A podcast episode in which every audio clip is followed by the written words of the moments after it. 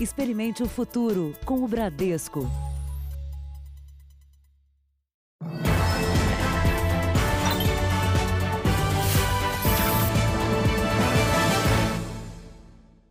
Olá, boa noite.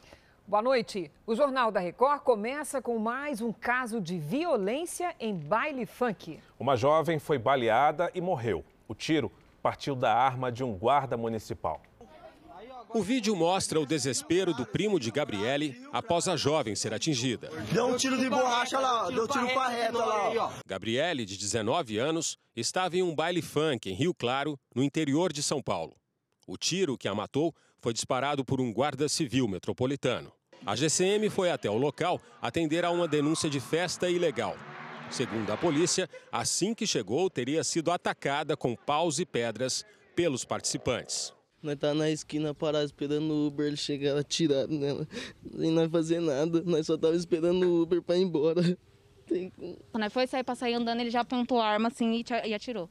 O guarda foi preso em flagrante por homicídio culposo pagou fiança de 5 mil reais e foi liberado. O comando da GCM disse em nota que a arma disparou acidentalmente quando o guarda foi carregá-la com balas de borracha.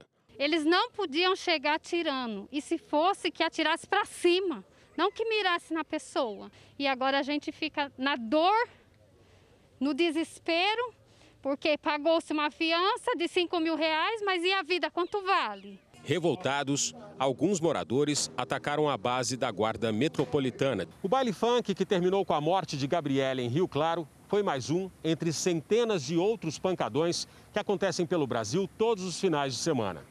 A pandemia mudou a rotina das pessoas, mas não as festas clandestinas.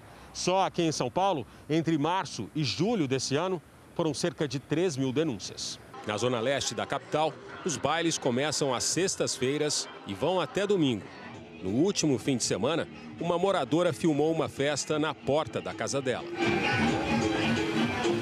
É uma situação muito desagradável, não só para mim, mas como para todos os moradores que também dizem ligar para a polícia, a polícia fala que pode contar com eles, mas elas nunca aparecem. No Rio Grande do Sul, as festas clandestinas não param. Em Alvorada e Canoas, a Polícia Militar terminou com duas festas. Em Erechim, dez caminhões guincho recolheram veículos de organizadores de um baile. E em Porto Alegre, com o barulho e o som alto, muitos moradores não conseguiram dormir. O estado enfrenta o pior momento da pandemia. Mais de duas mil pessoas já morreram vítimas do coronavírus. Veja agora outros destaques do dia. Ministro Faquim derruba liminar que dava à Procuradoria-Geral da República acesso a dados da Lava Jato. Conta de luz atrasada já pode ser cortada. Acidente mata oito pessoas e fere mais de 20 no Paraná. Novo técnico do Flamengo chega ao Brasil pronto para o Brasileirão.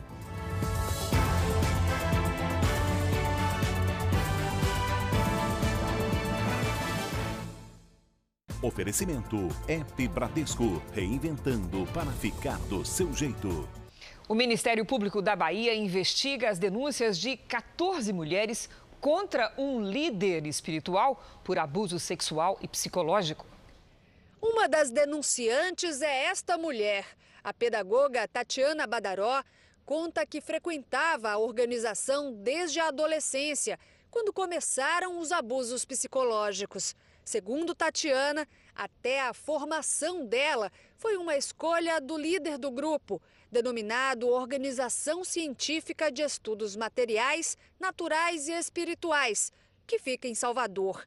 Os abusos sexuais começaram quando ela tinha 21 anos. Todas as vezes ele me fazia no final repetir que nada tinha acontecido e que aquilo tinha sido somente uma coisa sagrada, um processo de cura, um processo espiritual.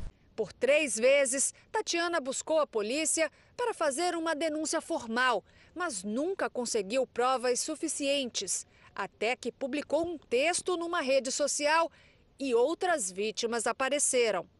Hoje, pelo menos 14 mulheres acusam Jair Tércio Cunha Costa de assédio, importunação sexual e estupro. O engenheiro, de 63 anos, é fundador da organização que integra também centros educacionais. Através do advogado, Técio informou que as relações mantidas por ele com as denunciantes foram todas consensuais. Mas as histórias de sofrimento e abuso estão agora em poder do Ministério Público aqui da Bahia.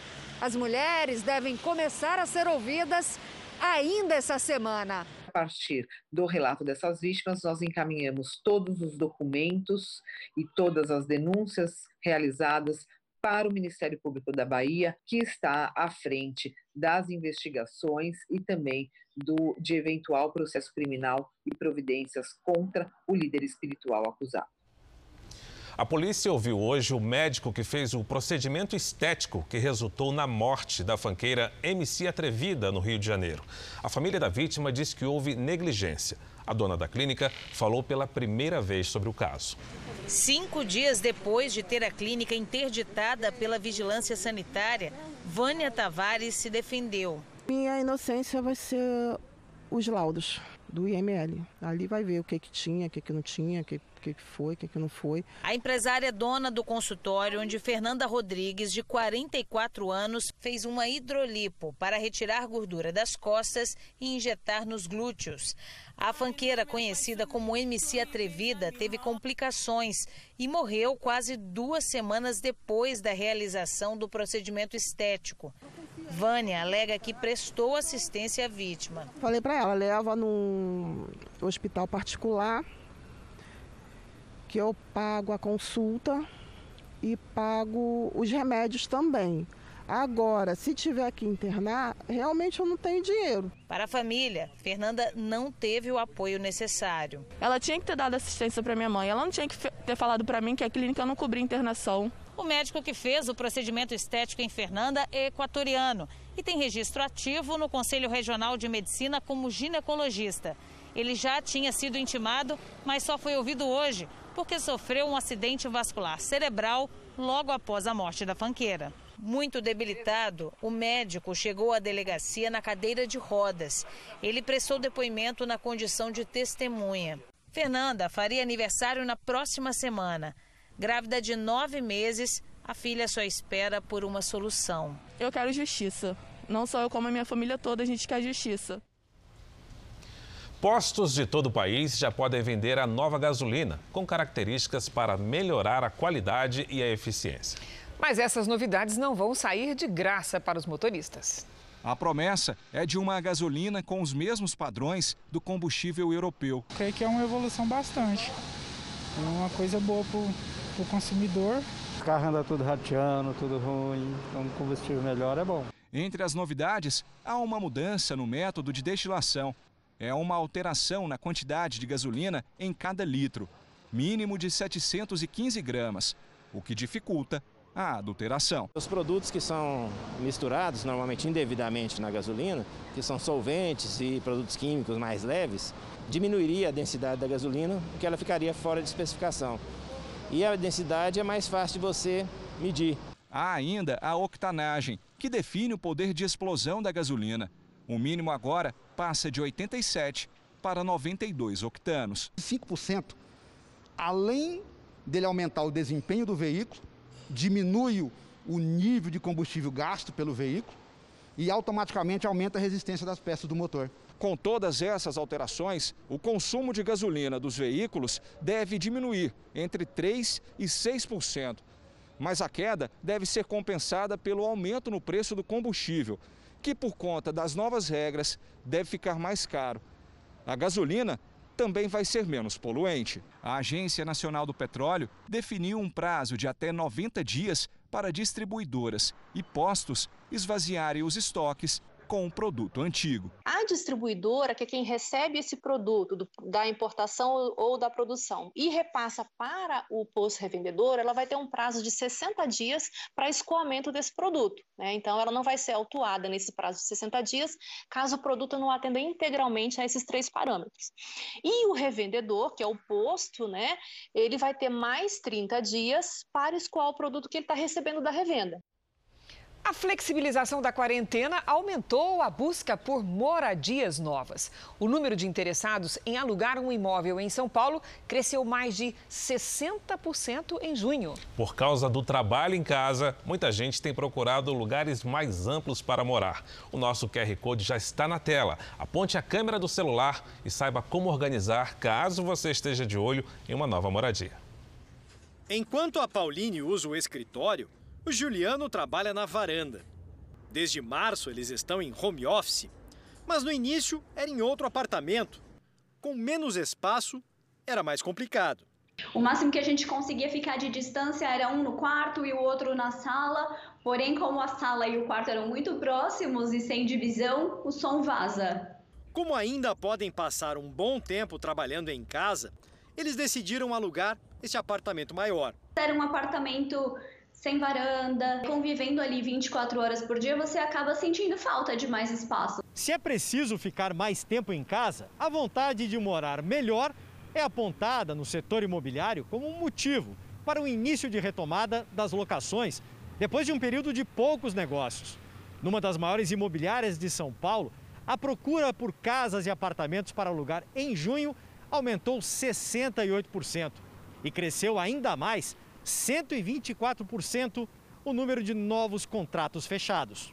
Mesmo sem voltar ainda ao que era antes da pandemia, o setor sente um alívio. A gente começa a ver um aumento daquela demanda reprimida que tinha de abril e maio para junho. A pandemia ela trouxe novas necessidades de moradia, né? Então, uh, espaços maiores, espaços para se trabalhar em home office.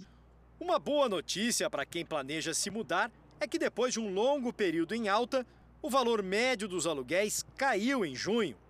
A Pauline viu que era hora de fazer uma proposta. A gente percebeu que os proprietários estavam sim bem abertos à negociação por conta do momento. Além de tranquilidade para trabalhar, o casal agora tem espaço para as plantas, churrasqueira na varanda e mais prazer de ficar em casa. A gente tem que ficar em casa, então que seja da melhor forma possível, né? Que seja o mais confortável e agradável possível para que a gente conviva bem. A Organização Mundial da Saúde disse hoje que talvez não exista uma bala de prata, ou seja, um tratamento definitivo contra o coronavírus. Apesar disso, o órgão segue confiante em ter uma vacina para a Covid-19. A entidade também falou sobre o Brasil. Destaca que o país precisa de uma união entre as diferentes esferas de governo e a sociedade para superar a pandemia. Vamos agora aos números de hoje da pandemia no Brasil. Segundo o Ministério da Saúde, o país tem 2 milhões 750 mil 318 casos da Covid-19, 94.665 mortos, 561 registros nas últimas 24 horas. Ainda de acordo com o boletim do Ministério da Saúde, 1 milhão 912, 912 mil 319 pessoas estão recuperadas e 743 mil 334 seguem em acompanhamento.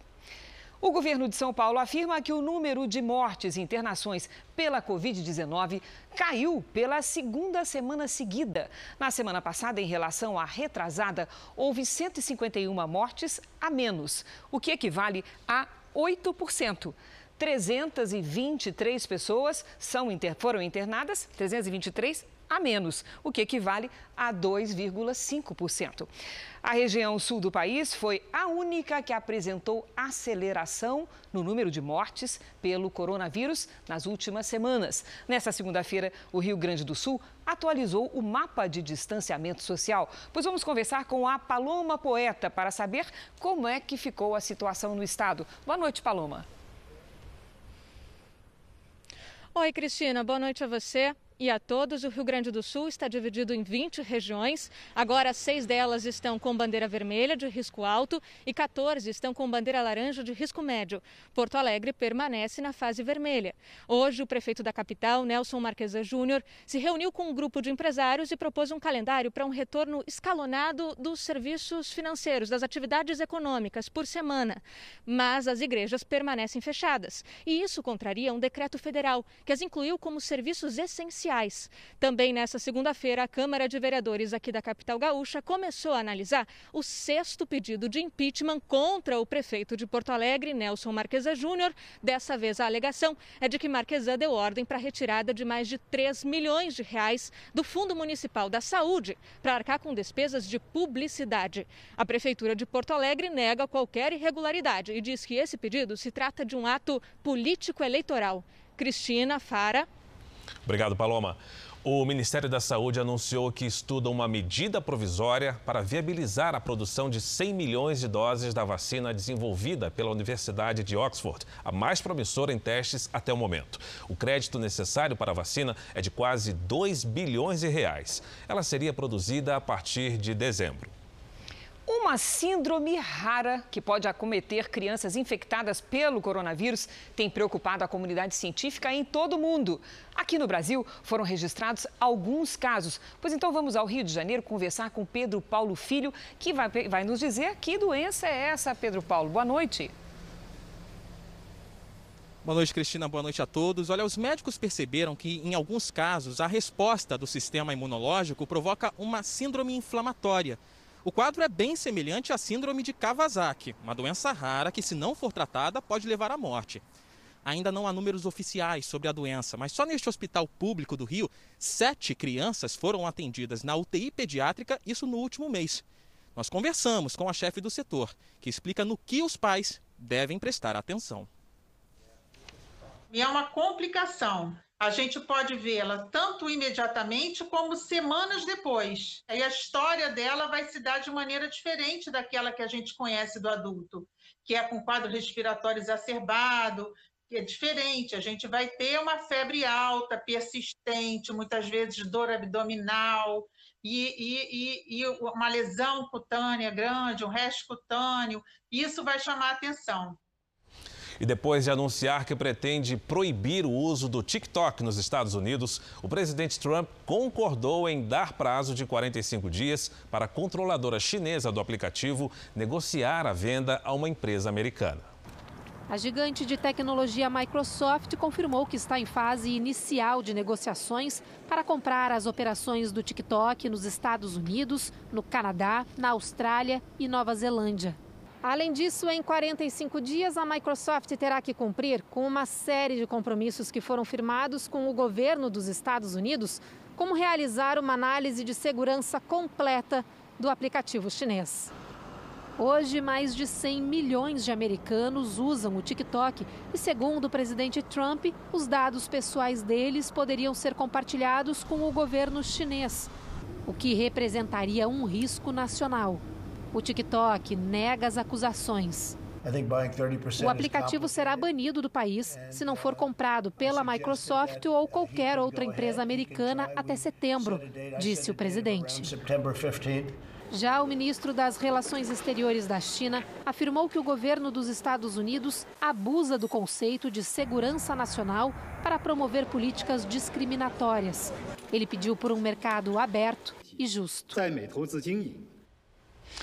Um ataque assumido pelo grupo terrorista Estado Islâmico deixou 29 mortos e 50 feridos em uma prisão no Afeganistão. Carros-bomba foram detonados na entrada da prisão. Em seguida, houve troca de tiros. O motivo do atentado ainda não está claro, mas durante o ataque, mais de mil prisioneiros tentaram fugir.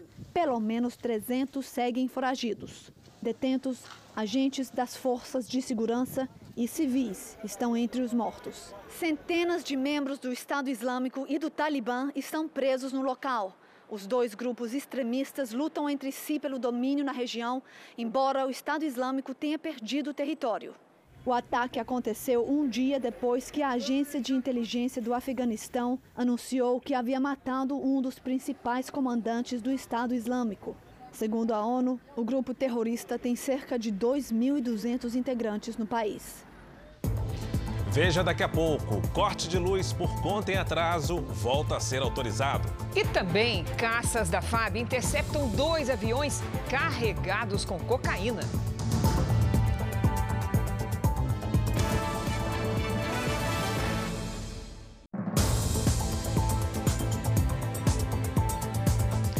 O responsável pela Casa Civil, general Braga Neto, é o sétimo ministro do governo a contrair o coronavírus. Ele precisou cancelar um encontro com o presidente marcado para hoje. Bolsonaro passou o dia em reuniões que trataram da escolha do nome do novo presidente do Banco do Brasil e de um programa para a geração de empregos. Foram dois encontros com Paulo Guedes. Em um deles, Bolsonaro e o ministro da Economia acertaram os últimos detalhes da escolha do novo presidente do Banco do Brasil, André Brandão. O convite já tinha sido feito e aceito no fim de semana. Brandão atua no mercado financeiro há quase 30 anos e está desde 2003 no HSBC, instituição da qual foi presidente aqui no Brasil. O perfil é o desejado pelo ministro da Economia, banqueiro jovem, técnico discreto e sem ligações políticas. André Brandão vai substituir Rubem Novaes. O governo também trabalha para lançar um programa de manutenção do emprego. O objetivo da proposta é evitar o corte de mais vagas durante esse período de pandemia. Segundo o IBGE, só no primeiro semestre foram fechados cerca de 1 milhão e 200 mil postos de trabalho. Nesta segunda-feira, a Casa Civil da Presidência da República confirmou que o ministro Braga Neto teve resultado positivo para a Covid-19. O ministro passa bem, está assintomático e vai ficar isolado até novo teste e avaliação médica, cumprindo a agenda de forma remota. Braga Neto é o sétimo ministro a ter a doença confirmada. Vamos agora com a opinião do jornalista Augusto Nunes. Boa noite, Augusto. Boa noite, Cristina, Sérgio. Boa noite a você que nos acompanha. Alguns impostos muita gente conhece, de outros ninguém jamais ouviu falar. E só especialistas sabem que existem 19 impostos: 13 federais, 13 estaduais e 3 municipais. O general Charles de Gaulle, quando presidia a França, dizia ironicamente que é impossível governar uma nação com mais de 200 qualidades de queijo. Bem mais complicado é viver num país com 19 diferentes maneiras de tomar dinheiro de quem produz. A reforma tributária finalmente começou a ser debatida no Congresso. Não chegará a lugar nenhum se não compreender que o primeiro passo é o desmatamento do cipoal de impostos. O ministro do Supremo Tribunal Federal, Edson Fachin, revogou uma liminar do presidente da Corte, Dias Toffoli, que havia determinado o compartilhamento de dados da Lava Jato com a Procuradoria-Geral da República. Nós vamos até Brasília com a repórter Lívia Veiga. Lívia, boa noite. Esse retorno dos ministros do STF que estavam em recesso foi quente, né?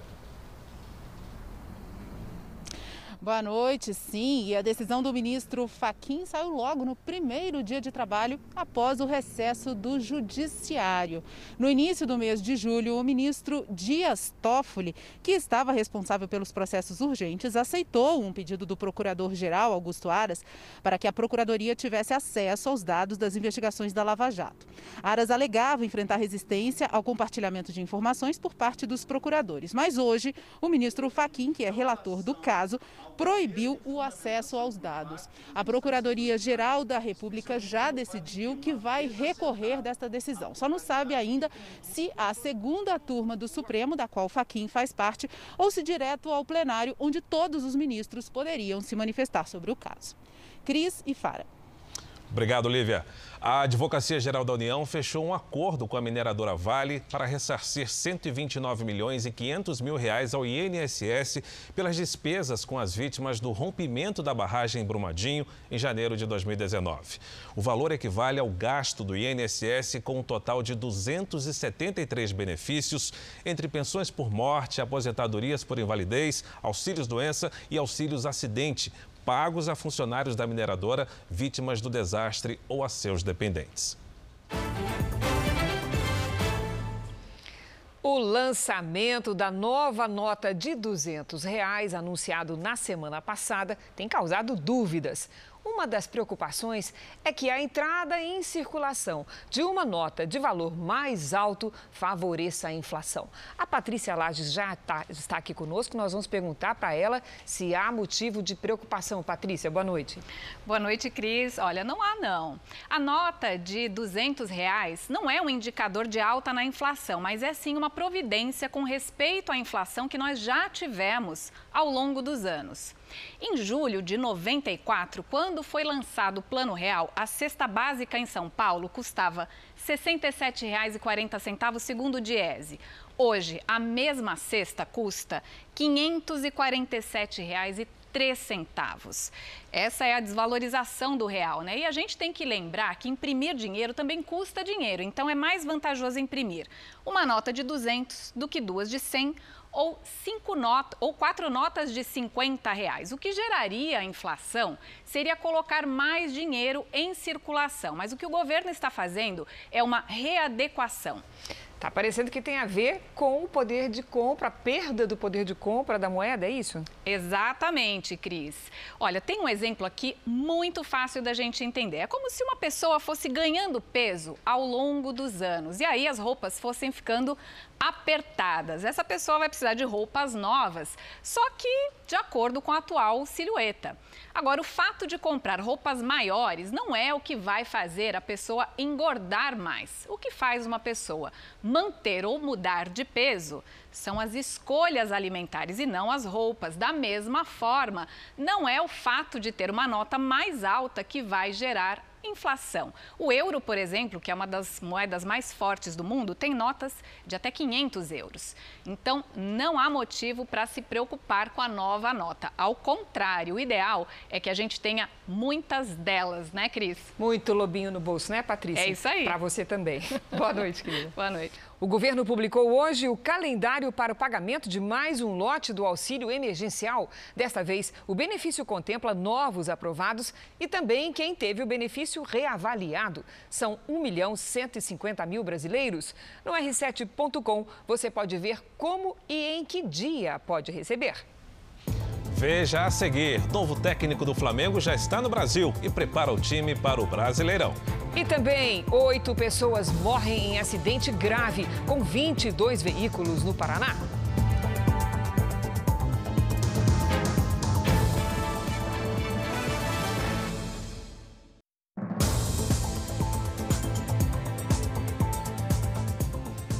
A Procuradoria-Geral da República recorreu da decisão do presidente do Superior Tribunal de Justiça, João Otávio de Noronha, que concedeu prisão domiciliar a Fabrício Queiroz e a esposa dele, Márcia Aguiar. Ao vivo de Brasília, o repórter Yuri Ascar tem outras informações. Yuri, boa noite. Boa noite, Fara. Boa noite a todos. O subprocurador-geral da República, Roberto Luiz Opperman Tomé, argumenta que o benefício concedido a Fabrício Queiroz e também a esposa dele deve ser revisto, porque a prisão em regime fechado estaria dentro da legalidade.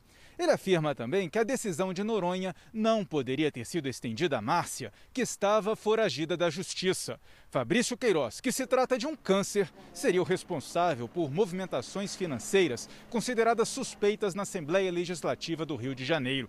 Ele era assessor do então deputado estadual Flávio Bolsonaro, hoje senador. Flávio nega qualquer envolvimento.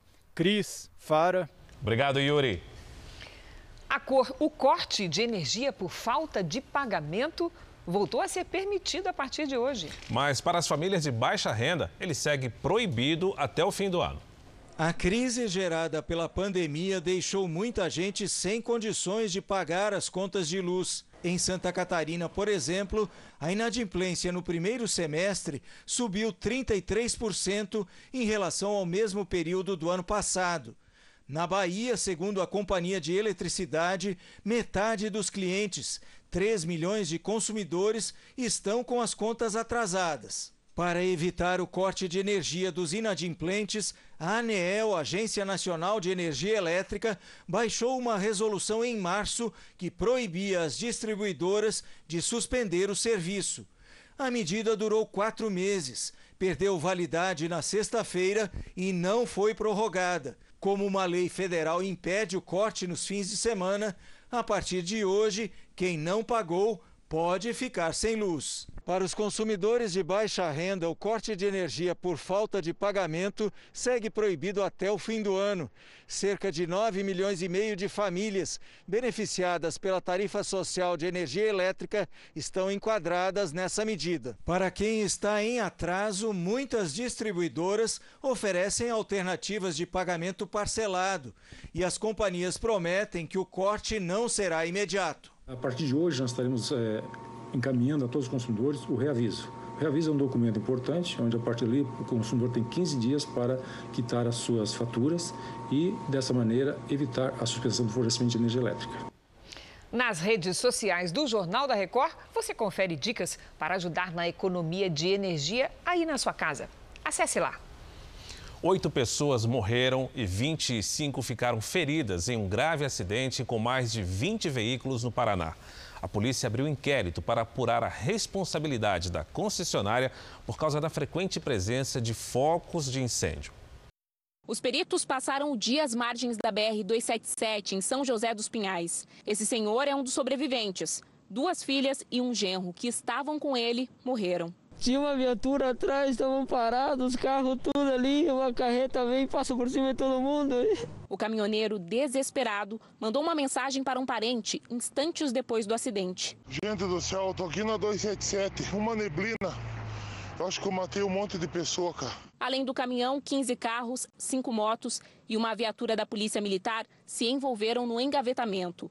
20 pessoas sofreram ferimentos leves e cinco seguem internadas em estado grave. Havia neblina nesse trecho da rodovia, mas a visibilidade estava ainda mais comprometida por conta de um incêndio na vegetação, como mostra esse vídeo gravado antes da tragédia. A Polícia Civil abriu um inquérito para apurar as possíveis responsabilidades de motoristas e da concessionária que administra a via. Segundo a agência reguladora do Paraná, os incêndios frequentes não estavam sinalizados. A nossa equipe tentou contato com a concessionária, mas até o momento não obteve resposta.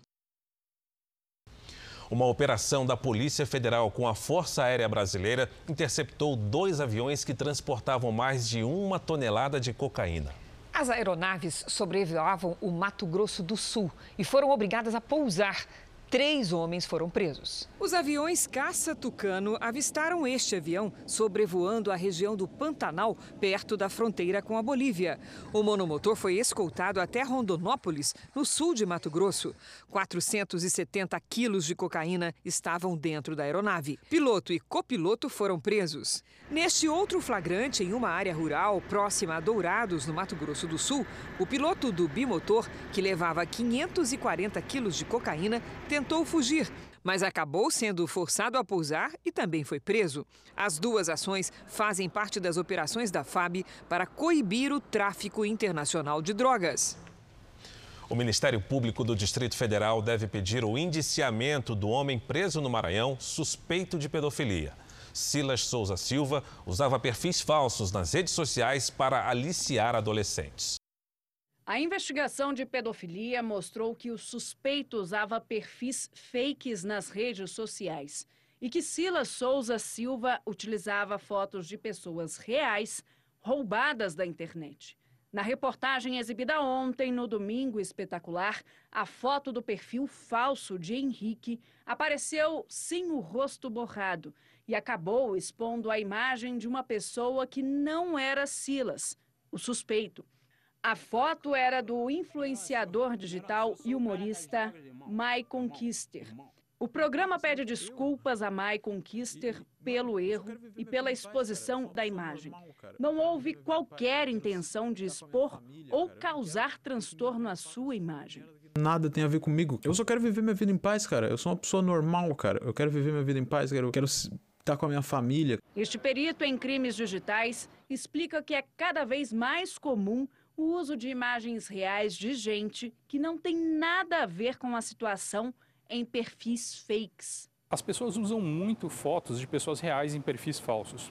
Por quê? Ele tenta se passar pela imagem da pessoa, ele procura geralmente uma pessoa que tem uma boa imagem e que tenha muitas fotos na rede social.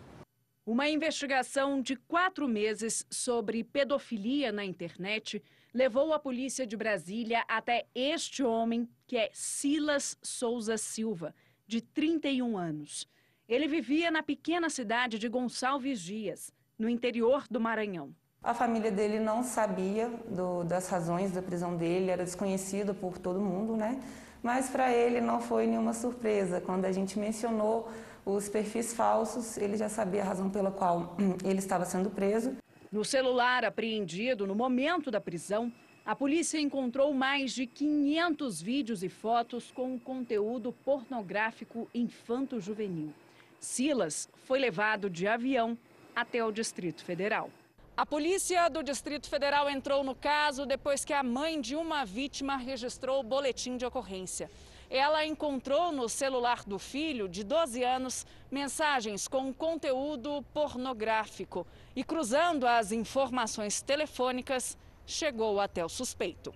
Segundo a investigação, o suspeito fez pelo menos 60 vítimas só no Distrito Federal. As vítimas preferenciais meninos entre 11 e 14 anos. E todas as abordagens iniciais aconteciam pela internet. Para aliciar as vítimas, Silas utilizava dois perfis falsos nas redes sociais. No primeiro, se apresentava como Talita, moradora de São Luís do Maranhão. O outro perfil falso era de Henrique. A Talita encontrava os adolescentes no Instagram e iniciava as conversas quando já estava com um pouco mais de intimidade com os adolescentes, trocavam o número né, para o WhatsApp. E pelas conversas do WhatsApp, a Talita começava a enviar vídeos e fotografias para os jovens, com o intuito de receber também né, as fotografias de nudez. O Henrique, ele tinha várias formas de aparecer. Ele aparecia por diversas vezes quando o adolescente, por exemplo, bloqueava a Talita nas redes sociais. Foi justamente a foto de Henrique que o programa Domingo Espetacular exibiu sem borrar a imagem que expôs o influenciador digital e humorista Maicon Kister, que teve a imagem roubada pelo suspeito para enganar os adolescentes que aliciava pela internet. O perito digital Adriano Valim explica que uma pesquisa na internet pode ajudar a resolver as dúvidas sobre o real dono da foto exposta nos perfis das redes sociais. Existem dois sites que são muito práticos para se usar. O primeiro é o Google Images. Então, na ferramenta de busca tem o campo Imagens lá em cima e um ícone de foto. Você clicando nesse ícone vai aparecer a opção para você enviar uma foto ou mandar um link de onde tem essa imagem na internet. Ele vai localizar imagens semelhantes. Um outro site muito interessante de ser usado é o TinyEye.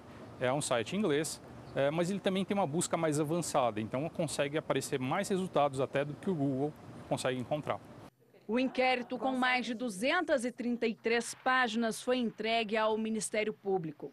Silas está preso preventivamente no complexo penitenciário da Papuda e foi indiciado por armazenamento e divulgação de conteúdo pornográfico e estupro virtual. A gente já tem reconhecimento dos tribunais superiores de que para configurar o crime de estupro não é necessário o contato físico. Ele coagia essas vítimas a produzirem vídeos exigindo posturas ativas dessa, dessas vítimas, né? Uma tempestade tropical passa pela costa leste dos Estados Unidos. A previsão é que a tempestade Isaías chegue, chegue nesta noite a Carolina do Norte e se torne um furacão. Quedas de energia e inundações costeiras podem acontecer.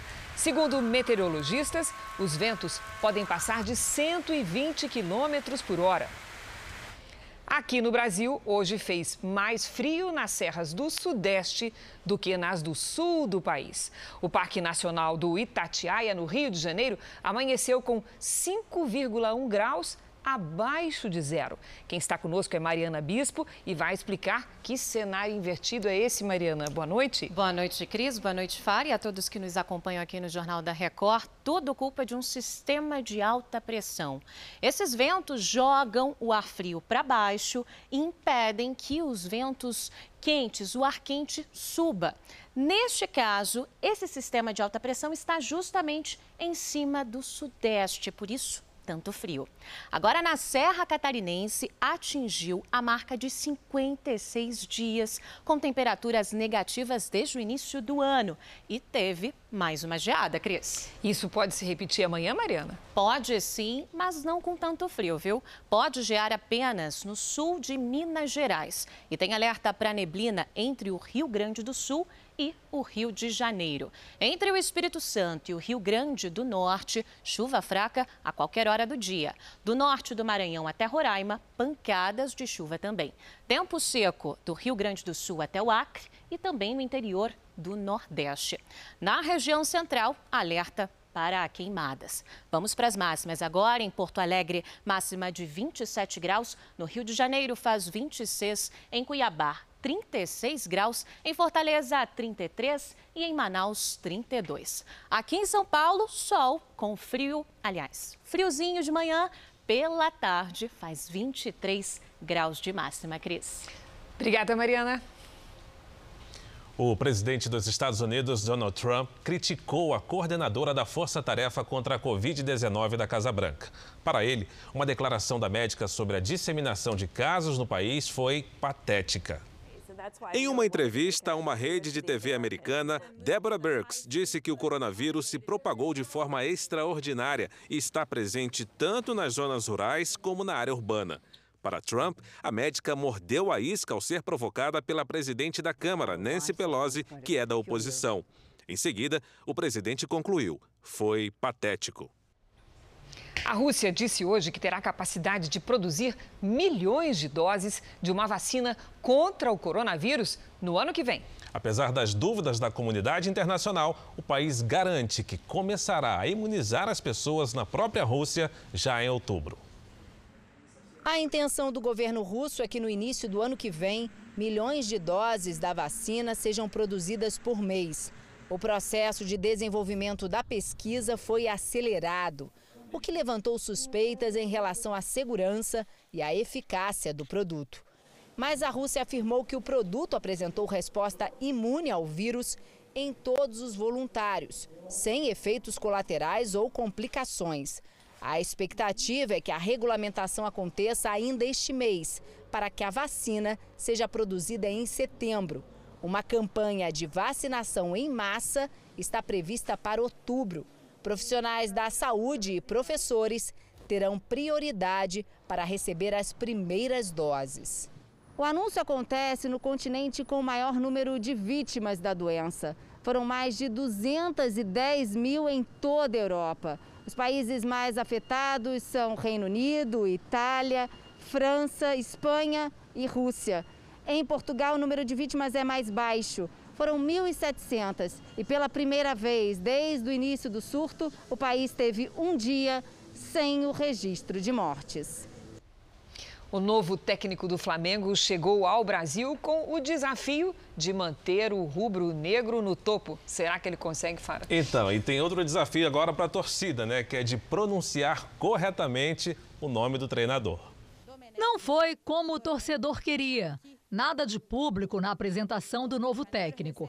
A coletiva foi virtual no Ninho do Urubu. Mas na chegada ao Aeroporto Internacional do Galeão, ainda de madrugada, alguns flamenguistas não resistiram e foram dar boas-vindas.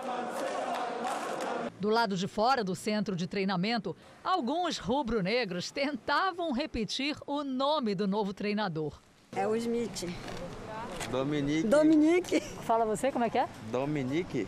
Para não ter erro, o próprio Domenech Torren já avisou. É muito fácil, eh, Dome. Mas aprender o nome do técnico parece mais fácil do que o desafio que Domenech tem pela frente. O Flamengo é o primeiro grande time que ele vai dirigir. Mas isso não assusta o espanhol. Ele está confiante na experiência que ganhou durante os 11 anos em que trabalhou como auxiliar de Pepe Guardiola, um dos melhores treinadores do mundo. A parceria rendeu 24 títulos. Antes de assumir o Flamengo, Domenech treinou apenas o modesto New York City dos Estados Unidos. Para mim é uh, um prazer uh, formar parte deste grande clube. Espero seguir ganhando porque sei uh, que é muito importante en este clubes como Flamengo, Barcelona, Rama, estos clubes top o Flamengo no mundo junto. Depois da coletiva, o time fez o primeiro treino sob o comando de Domenech, já de olho no jogo da estreia pelo Campeonato Brasileiro no domingo contra o Atlético Mineiro. E a mulher que espalhou bilhetes nos prédios de Belo Horizonte pedindo para fazer faxina e assim poder comprar alimentos para a filha, volta ao Jornal da Record. Desta vez com alimentos de sobra em casa e o mais importante, um emprego fixo. Não há nada mais gratificante para uma família de desempregados do que ver a dispensa cheia novamente. As doações não param de chegar a esta casa. Existem muitas pessoas ainda de bom coração dispostas a ajudar o próximo sem querer receber nada em troca. Além do, do alimento, eles trouxeram um alimento para minha alma também. Gisele e Luiz Gustavo estão sem renda faz um ano e, no período sem emprego, viveram o máximo das privações. Eduarda, a filha de três anos, queria leite e o casal não tinha dinheiro para comprar. Entendeu? Você se sente incapaz de não ter um copo de leite para você dar para sua filha. Para matar a fome da criança, Gisele não pensou duas vezes. Espalhou mensagens pelos prédios de Belo Horizonte, se oferecendo para fazer faxina em troca de comida para levar para casa. A virada começou no sábado, depois que o Jornal da Record mostrou o drama vivido pela família. A história comoveu uma legião de anônimos dispostos a ajudar. Um empresário do interior de Minas doou brinquedos para a criança e embalagens para o casal voltar a vender doces na rua.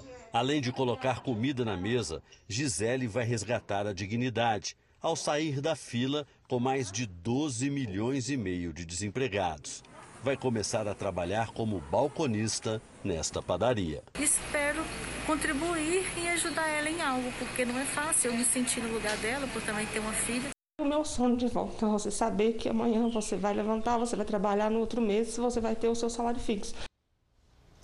O Jornal da Record termina aqui. A edição de hoje na íntegra e também a nossa versão em podcast estão no Play Plus e em todas as nossas plataformas digitais. E à meia-noite e meia tem mais Jornal da Record. Fique agora com a novela Apocalipse. A gente se vê amanhã. Até lá. Ótima noite e até amanhã.